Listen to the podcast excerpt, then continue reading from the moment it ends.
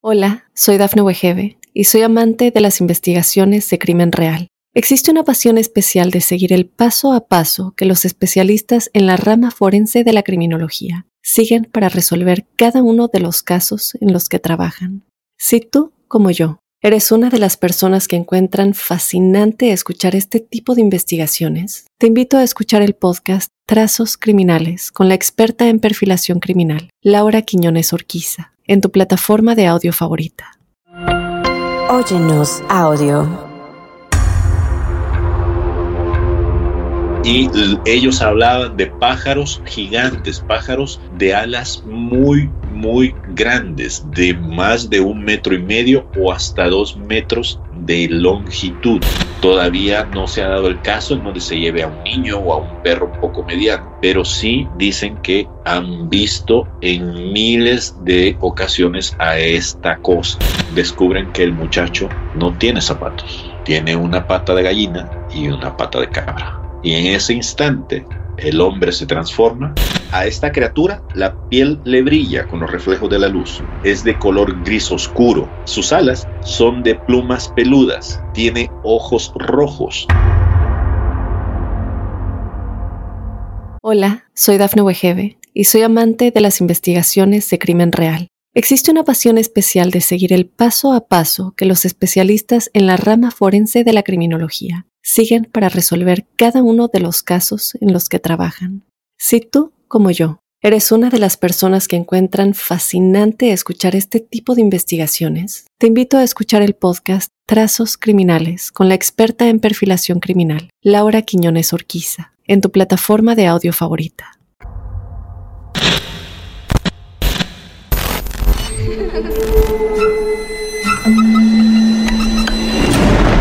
Los seres vacíos nos observan.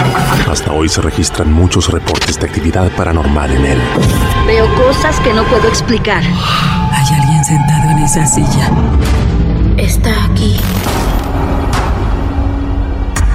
El misterio está fundamentado en el silencio.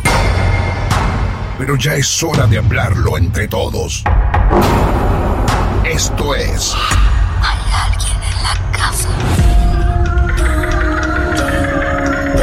Martes de Misterio. Es divertido asustarse a veces, ¿no?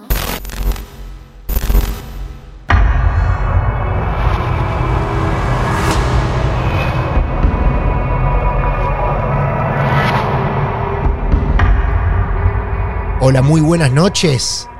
Los saludo a todos y a todas desde Mar del Plata hasta donde nos estés escuchando. Seguramente con auriculares. Así, ahí nos tienes, bien cerquita en tu oído para darte la bienvenida a este club de amigos de lo esotérico llamado Martes de Misterio. Mi nombre es Martín Echevarría, arroba Martín de Radio y en este encuentro, hoy, vamos a romper ciertas estructuras, porque volvemos a cruzarnos con colegas, con periodistas de otras partes del mundo, que a través de sus investigaciones hoy nos vienen a contar los casos más emblemáticos, más intensos, con los que se han cruzado a través de sus trabajos. El invitado que tenemos para proponerte esta noche se llama Diego Murcia. Él es salvadoreño, escritor, periodista, traductor, fotógrafo, productor de podcast y de audiolibros. Es investigador. Por más de 20 años ha escrito para periódicos de los Estados Unidos, de México y precisamente de El Salvador. Este año acaba de publicar su última obra, que se llama Paranormalidades, Crónicas Apócrifas de Ciudad Juárez. El mismo nombre que lleva este episodio porque en ese territorio nos vamos a meter. Diego ha tenido la amabilidad de seleccionar los casos que más lo inquietaron dentro de esta investigación para contártelo a vos y a vos también en este episodio de Martes de Misterio. Vamos a viajar a El Paso, en los Estados Unidos, y atentos y atentas, porque durante este episodio vas a escuchar leyendas de pueblos, vas a vivir experiencias reales, vamos a conocer algo sobre el Mothman, habrá investigaciones, choques trágicos de trenes, bailes con el diablo y pueblos aborígenes. Todo esto en el episodio que está por delante para que todos vivamos junto al protagonista de esta noche, que ya mismo nos está esperando del otro lado del teléfono. Hola Diego, querido amigo, bienvenido a Martes de Misterio. ¿Cómo te va? Estoy muy bien, gracias por invitarme a tu programa, Martín. Por favor, Diego, para nosotros es un honor, nos encanta contar en algunos episodios romper con ciertas rutinas que tenemos con, con este podcast, con este proyecto, y meternos con ustedes, con los investigadores, con los periodistas, que vengan colegas de otras partes del mundo a contarnos sus investigaciones. Por eso estamos muy ansiosos. Es un capítulo de los que llamamos especiales en Marte de Misterio, porque vamos a hablar de una parte de lo que has presentado llamado paranormalidades, crónicas apócrifas de Ciudad Juárez. Titulazo, me encanta ese título, Diego, ¿eh? Muchas gracias. Lo que tenemos entendido, yo todavía no leí tu documento, tu edición, es que esto recopila distintas investigaciones que llevaste adelante sobre estos hechos extraños, esotéricos, apócrifos, ocurridos en Juárez, ¿no? Sí, bueno, mira, todo comienza a partir de mi llegada aquí a la frontera para poder ubicar a tu audiencia o las personas que entran en contacto con tu podcast. Valga aclarar que aun cuando el libro lleva ese título, no necesariamente todas las historias tienen que ver con eh, eventos o sucesos paranormales. Una vez que yo llegué acá eh, a la ciudad fronteriza del Paso en el 2010, no he parado de escuchar historias que me parecían ya de por sí increíbles, ¿no? Para poner en contexto a la gente, El Paso es una ciudad que está muy al sur de los Estados Unidos. De hecho, en, un mapa ustedes podrán localizar que esta ciudad es la puntita del estado de Texas y está colinda con otro estado que es Nuevo México, que a su vez estas dos ciudades o estas dos regiones, perdón, colindan con un estado mexicano llamado Chihuahua. Este lugar antaño fue muy conocido porque em, hubo guerras entre la gente revolucionaria, muchos reconocerán el nombre de Zapata, por ejemplo, claro. reconoce Porfirio Díaz, en fin, se han hecho múltiples películas, documentales, se han escrito libros, etcétera, sobre esos personajes. Pues esos personajes vivieron en esta zona. Ahora, por el lado de El Paso, em, ustedes básicamente al cruzar la frontera eh, podrán notar que la ciudad es la muestra de lo que ofrece el primer mundo. Calles limpias, edificios antiguos muy bien conservados y en los alrededores pues ya vemos que hay un mix de, de razas o de etnicidades, por así decirlo, perdón, en donde mayormente predomina la gente de origen mexicano o gente mexicana que ha llegado a vivir acá. Y en algún momento hubo una guerra, un presidente de apellido Santana se vio obligado a vender algunas tierras que fueron pues ganadas por el ejército estadounidense cuando todavía no había definición de si Texas iba a ser una república o si se iba a anexar a los Estados Unidos de América. Del otro lado, como les contaba, pues estaban sucediendo estas cosas. Muchas muertes, batallas. A medida que vas explorando la ciudad, de repente te vas dando cuenta que se cuentan historias. Una de las más populares, por así decirlo, es que debajo de ambas ciudades, tanto de Ciudad Juárez como de eh, El Paso, existen túneles que pasan por debajo del río que comunican ambas ciudades y que en algo fueron utilizados para poder ya fuera traficar con armas por la época de la revolución o con alcohol por la época de la prohibición. Cuando vos llegas a esta ciudad y empezás a escuchar ese tipo de cosas y esas conexiones, eh, es, es, no sé si es por la mirada del extranjero o porque uno tiene este ímpetu de periodista, que es lo que yo me he dedicado a hacer desde hace veintipico de años, pues te llama la atención y te dice, aquí hay historias que vale la pena contarlas.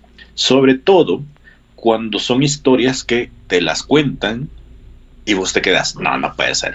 O sea, me estás, me estás choteando, en realidad. Estás burlando de mi ingenuidad de, de, de extranjero, ¿verdad? Y la gente te mira fijamente y te dice con toda la seriedad del mundo, no, en serio. y sabes que precisamente por eso es que yo le puse crónicas apócrifas de Ciudad Juárez a esto. ¿Por qué? Para quien no lo sepa, existe una gran cantidad de libros, creo que son más de 270 libros que no pudieron entrar dentro de la selección que se hizo en, en, un, en una gran selección hace muchos años, creo que en los 200, cuando eh, la Iglesia Católica se estaba conformando y decidió apartar aquellas historias que estaban recogidas en pergaminos que a su parecer no tenían la suficiente verdad como para poder ser ciertas. A mí me empezó a pasar algo similar con estas historias. Yo las empecé a recoger a medida que iba encontrando los testimonios. Dije, otra vez, volviendo a, lo de parecen mentiras, pero en realidad sí son ciertas. Y por eso es que terminé dándole este título, porque no puede ser que em, la gente que vive acá no vea el, realismo mágico en el que está parado. Y de hecho esa es una de las cosas que yo menciono al principio del libro comparando a Ciudad Juárez con la Macondo que Gabriel García Márquez en algún momento llegó a dibujar sobre su natal Aratcataca. Qué magnífico. Y hasta ahora lo que acaban de escuchar es una introducción hermosa, perfecta. Se nota, ¿no? Del periodista que tenemos hoy frente a nosotros. Tómenselo con calma, se sientan en un sillón, hagan de cuenta que él está frente a cada uno de ustedes, no importa desde qué parte del mundo estén viviendo este episodio.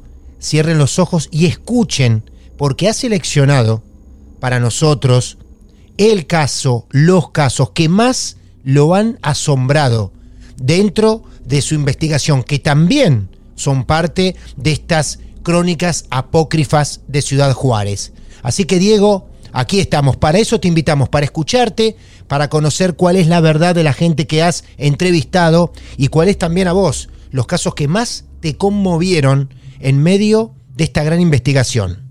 Bueno, la primera historia que me gustaría contarles es una que tiene que ver con un personaje que en algún momento seguramente hemos visto gracias a Hollywood. Se le conoce como el Mothman, y hay una película que se llama La profecía del Mothman, donde, si mal no recuerdo, Richard Gere la protagoniza. Y básicamente se trata de que él es una persona que tiene encuentros en un pueblo de los Estados Unidos con un ser que aparentemente ha estado rondando la vecindad donde él se ha quedado varado y a partir de ese encuentro empiezan a suceder eventos extraños que terminan pues siendo un preámbulo de una gran tragedia que sucede en ese pueblo. Pleasant Point creo que se, se llama, si mal no recuerdo, y esto lo que sucede es que se derrumba un puente y mucha gente muere en esa tragedia. A partir de entonces, el Mothman se convirtió en una especie de referente cultural y otros, en otros lugares de Estados Unidos, dicen haber visto esta criatura y que cada vez que la ven, esta criatura viene cargada de algún tipo de designio de alguna calamidad que va a suceder en dicha vecindad. Sucedió que en la madrugada del 30 de mayo del 2018, dos trenes chocaron frente a un lugar conocido como el Sueco, un punto en la ruta ferroviaria de México a Ciudad Juárez. Ustedes tienen que imaginarse lo siguiente para poder dimensionar de dónde estamos hablando el estado de Chihuahua es un lugar que está lleno de vecindades, de pueblitos pequeños que están llenos de extensiones sin ocupar. Estamos hablando de un lugar donde abunda la ganadería, abundan las montañas, los pastos, pero para que pueda llegar una persona de un punto a otro pueden llegar a pasar dos o tres horas antes de poder ver que hay al menos unas 100 casas en conjunto. El sueco es uno de estos lugares que están en medio de la nada y que hacen punto de uno de los espacios ferroviarios por donde transita el tren. Este mismo tren es el conocido como la bestia y es uno de los transportes que utilizan la mayoría de migrantes que llegan hacia los Estados Unidos atravesando el río Bravo. Tiene este punto ferroviario mucha vida porque los trenes van y vienen durante todo el día y toda la noche. Este 30 de mayo alguien cometió un error, se equivocaron y de casualidad un tren que debería ir cuando debería estar guardado chocó contra otro que estaba haciendo uso de la vía. Uy, tremendo. Y bueno, la muerte de un maquinista y heridas de gravedad del resto de tripulantes de ambas máquinas. Lo curioso no fue eso, lo curioso es que durante la transmisión de el siniestro frente a las cámaras de televisión locales, un reportero que estaba haciendo un en vivo a través de su celular captó una cosa que llamó muchísimo la atención a los juarenses. Para quien lo pueda imaginar, por favor, acompáñenme aquella noche. De nuevo, estamos en medio de la nada. No hay muchas luces más que las de los camiones de bomberos que han llegado, las luces de la policía, posiblemente los faroles de los carros de los reporteros. El reportero está de espaldas a donde han chocado las dos cabinas de los trenes. Hay humo, todavía se ve humo, y él está dando su reporte. De repente, del lado derecho de la pantalla, aparece una mancha que da dos saltos, y de repente pareciera que esa mancha extiende unas alas y desaparece. La gente de inmediato empezó a decir que se trataba de un monstruo, que se trataba de un Mothman. Lo, curioso es que empezaron a llover los comentarios en los grupos de Facebook que la gente de Ciudad Juárez es muy buena utilizándolos, en donde empezaron a llegar anécdotas de cosas similares que a ellos les habían sucedido y que podrían seguir reafirmando la teoría de que lo que se había visto saltar encima de los lomos de esas máquinas había sido el Mothman. Me asombra, Diego, la seguridad con la que la gente lo puede afirmar, ¿no? O sea, qué claro lo vieron o lo notaron. Me asombra y valoro que la gente pueda ponerle nombre a lo que vio y estar tan seguros.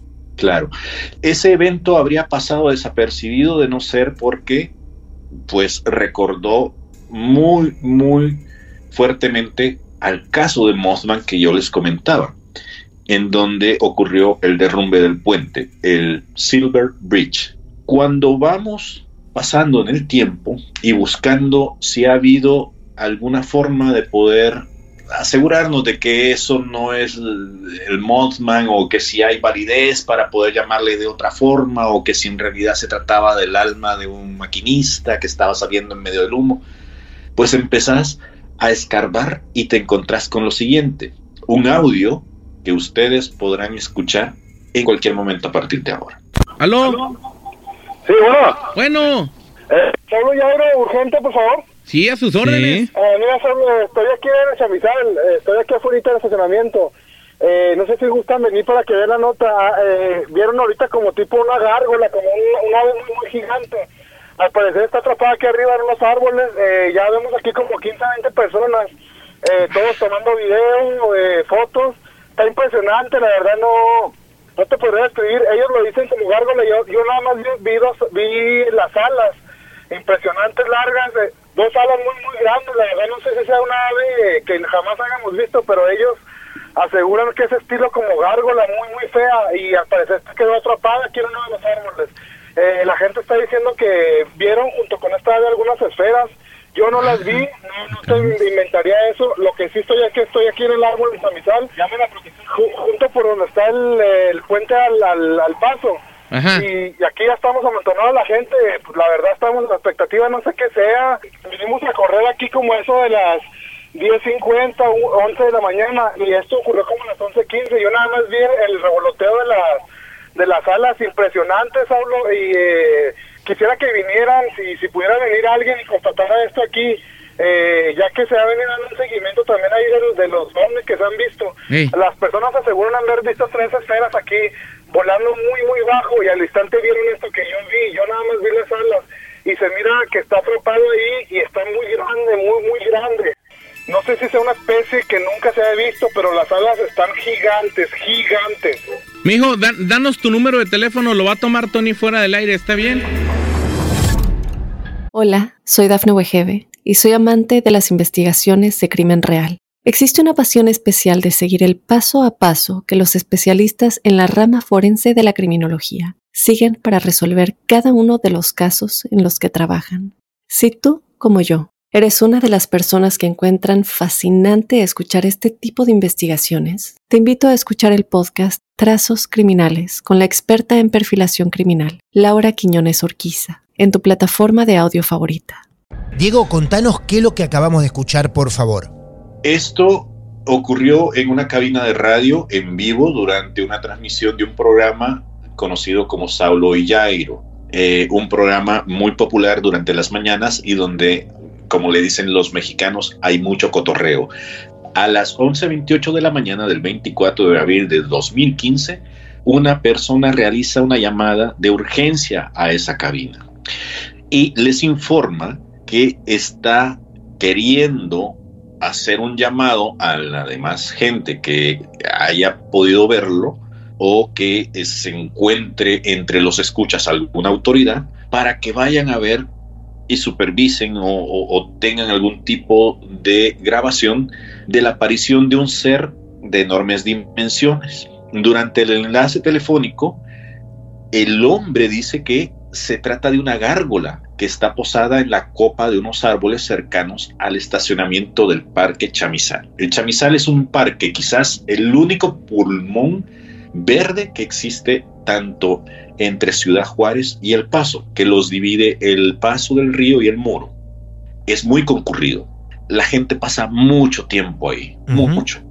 Así que mucha gente que estaba esperando cruzar vio el susodicho pajarraco. Y ellos hablaban de pájaros gigantes, pájaros de alas muy, muy grandes, de más de un metro y medio o hasta dos metros de longitud. Entonces, la llamada de esta persona, que se oye muy preocupada, muy nerviosa, era un grito de auxilio para las autoridades, para que llegaran y pudieran constatar que algo, que esa mancha gigante negra, que incluso se habían visto tres esferas volando a baja altura. La gente otra vez volvió a inundar de comentarios el Facebook y empezó a recordar que en la zona más lejana de la ciudad, hacia las montañas, existen unas cuevas donde muchas personas han reportado que una cosa de piel negra brillante a veces baja por las noches y se roba los animales pequeños, chihuahuas, gatos, gallinas, patos o cualquier tipo de cosa de granja que tengan. Todavía no se ha dado el caso en donde se lleve a un niño o a un perro un poco mediano, pero sí dicen que han visto en miles de ocasiones a esta cosa que baja y que también a veces ha perseguido automóviles y que también a veces parece posarse en las puntas de los postes de luz que están a lo largo y ancho de la ciudad. Es totalmente terrorífico por toda tu descripción. Yo te puedo garantizar que en este momento, como a nosotros nos está ocurriendo mientras grabamos esta entrevista, muchos oyentes deben estar googleando, buscando imágenes. Las imágenes de lo que en algún lugar lo llaman como el hombre polilla, en otros lugares le dicen el hombre búho, y hay crónicas que hablan de esto, ¿eh? Polémica por sombra que corre sobre los trenes accidentados. Y hay videos también, así que tienen un material didáctico para seguir esta entrevista y para buscar ustedes mismos que es único. Aquí tengo un par de testimonios que logré conseguir de esta gran mm, marejada de gente que habló en aquel momento sobre ello. Laura Verónica Alvarado compartió el 29 de noviembre del 2020 en el grupo Concierto en Juárez. Según ella, hace 14 años tuvo su encuentro con lo desconocido. Dice que mientras fumaba un cigarro, durante un receso en su trabajo, observó a la criatura.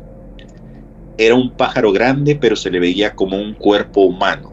Brenda Cárdenas también dijo que su madre la había visto hacía 20 años con las alas. Era una cosa enorme, aseguró. Otros testimonios dicen que a esta criatura la piel le brilla con los reflejos de la luz. Es de color gris oscuro. Sus alas son de plumas peludas. Tiene ojos rojos. Tiene cara de persona o un rostro sin facciones. Ahora, estas cosas no me dieron más que ganas de seguir buscando a ver qué más encontraba, ¿no? Y aquí hay varios pueblos aborígenes, de los cuales posiblemente nosotros hemos escuchado en películas o en series de televisión.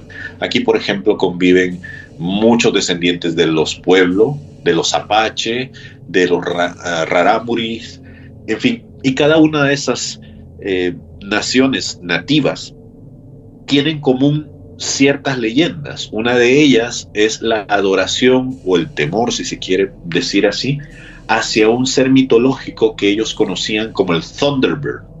Básicamente, el pájaro del relámpago o el pájaro de fuego.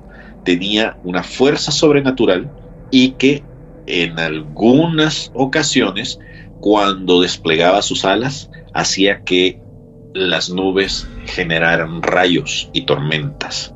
Cierto o no, lo que encontré fue que si te vas a Google Maps y buscas la montaña llamada Franklin como el presidente, podés llegar a ver en medio de estas montañas una figura como cuando uno está dibujando un pájaro en el firmamento y no es un buen dibujante. Se ven una especie de W pues enmarcada hacia abajo, como figurando casi una M, que está incrustada sobre una montaña. La montaña es de color café y la parte donde se ve esta figura, donde dicen que en algún momento la, ave gigantesca esta se ha estrellado contra esta piedra, ha quedado marcada en color rojizo y se ve perfectamente.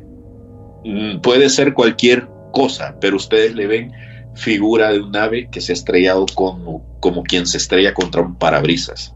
Así ha quedado ahí. Bueno, la siguiente historia que les voy a contar y que está recogida dentro de mi libro se llama Me llamo Marta y bailé con el diablo. Esta historia yo la conocí por primera vez en mi país y luego me sorprendió encontrar una versión de ella acá. ¿Cómo va la historia? Mira, básicamente mi suegro un día me estaba contando que él había estado en un lugar donde habían visto bailar a una muchacha con el diablo. Resulta que esta muchacha se llamaba Marta y venía de una familia muy conservadora, pero que como una mujer de su tiempo, ella tenía unas amigas que eran son sacadoras y ellas le insistían en que salieran a bailar porque era la única forma en que iban a conseguir algún muchacho para poder pues formalizar actividades amorosas. Cuando ella le informó a los papás cuáles eran sus intenciones, los papás le dijeron rotundamente que no, que se tenía que quedar dentro de la casa, encerrada en su cuarto y que ni lo pensara. A medianoche ella se escapa y se va con las amigas de juerga. Llegan hasta el lugar de moda donde van los jóvenes a bailar y estando ahí todas las muchachas con sus parejas están bailando, excepto ella. Ella se encuentra en la barra mientras ve pasar a la gente, a los hombres que no le hacen caso. De pronto aparece en medio de la pista un joven buen mozo que se fija en ella y la lleva a bailar hacia la pista. Estando ahí, empiezan los coqueteos, empiezan los cuchicheos y de repente el fulano le intenta robar un beso. Ella aparta la cara, casi que por descuido, voltea hacia abajo, justo en el momento en que el humo y las luces de la discoteca descubren que el muchacho no tiene zapatos, tiene una pata de gallina y una pata de cabra. Y en ese instante el hombre se transforma y resulta que Marta había estado hablando y bailando con el diablo. Lo curioso de esto y chistoso al mismo tiempo es que a medida que vas hablando con la gente sobre esta historia, cada quien empezó a contarme su propia versión. En el libro describo que yo eh, vivía frente a una persona de México, pero que venía de una región del sur del país llamada Veracruz, y él me contó que él conocía la historia, pero que la versión que me había contado el suegro no era la verdadera. La verdadera era la que él conocía y que ese evento efectivamente había sucedido como me lo había contado el suegro, pero se había desarrollado en un bar, en un centro nocturno de Veracruz. Cuando yo vi las dos versiones, pues me acerqué a otras personas y les pregunté si conocían acerca de esta historia y cada vez que iba contando, eh, juntando, perdón, estos datos aparecía una nueva versión y cada quien me empezaba a decir que la versión suya era la verdadera y que en realidad había sucedido en distintos lugares de la ciudad, del país o del hemisferio. Llego a, a juntar al menos unas cinco versiones que llegó en algún momento a ser recogido por los periódicos de acá y que llegó a ser cierta pero si empiezas a escarbar acerca de esta historia de Marta bailando con el diablo, en algún momento te vas a dar cuenta que no solo los mexicanos conocen esta leyenda y le han puesto sus propias localidades, sino que también ha ido saltando de país en país, de tal modo que en algún momento a mí me dijo eh, un peruano, un chileno, que también la habían escuchado. El colmo de los colmos es que cuando yo le cuento esto a mi madre, mi madre me dice, en realidad lo que ocurrió, al menos en la versión del Salvador, es que el joven estaba bailando con la muchacha, sucede lo de la revelación de los pies, que son una pata de gallina, una pata de cabra, pero que al salir la gente despavorida del lugar donde estaban, se caen unas candelas gigantescas que tenían para iluminar el lugar y termina ocurriendo un gran incendio que termina quitándole la vida a muchas personas, incluidas a Marta. El evento ocurrió efectivamente en El Salvador. Ahora, tiempo después, cuando yo empecé a buscar y coleccionar estas otras versiones de este mismo hecho, apareció una versión en un libro de un etnógrafo cuyo nombre no recuerdo, pero donde la versión que se contaba era al revés aparentemente el diablo llega vestido de mujer y enamora a un hombre. Y la revelación al final ocurre como ya nos la han venido contando. Qué increíble. ¿Sabes qué me gusta de todo esto? Digo que por momento la historia la contás y cuando parece que vas a presentarla como verdadera, dudás, pero en el mismo momento que estás dudando de la historia, reforzás con una teoría que la termina como casi aprobando. Es magnífico esto. Y, te agradezco por el espacio, porque precisamente, como les comentaba al principio, ¿no? El libro está plagado de este tipo de historias. También cuento, por ejemplo, cuando tomamos una fotografía de lo que aparentemente es una pequeña fantasmita viendo desde el exterior de la calle hacia el interior de nuestra casa y tengo la fotografía donde se puede ver ese fotograma. También cuento cuando yo por primera vez vi y aquí voy a ser muy, muy estricto en la palabra, un objeto volador no identificado, porque hasta la fecha yo no sé qué diablos fue. También para que se den cuenta de que no solo de fantasmas y espectros vive el hombre, el libro cuenta, por ejemplo, cómo acá en, en Ciudad Juárez se han dado cosas demasiado inverosímiles como para ser ciertas, como por ejemplo un candidato a un puesto público, inició su campaña saliendo desde un ataúd. No podés estar contándonos eso, es increíble.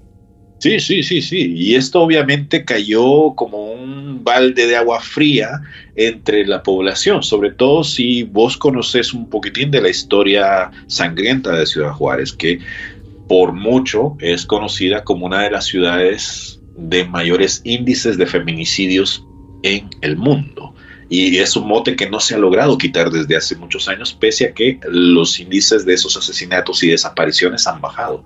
¡Qué locura! Y todo esto incluido en Paranormalidades Crónicas Apócrifas de Ciudad de Juárez. Diego, tu relato es perfecto, tu relato es hermoso, nos ha llevado tranquilos, nos sentamos a escuchar. Prácticamente no trabajé en este episodio, no tuve que interrogar en nada, simplemente eran aprobaciones o asombros mis comentarios y eso me encanta.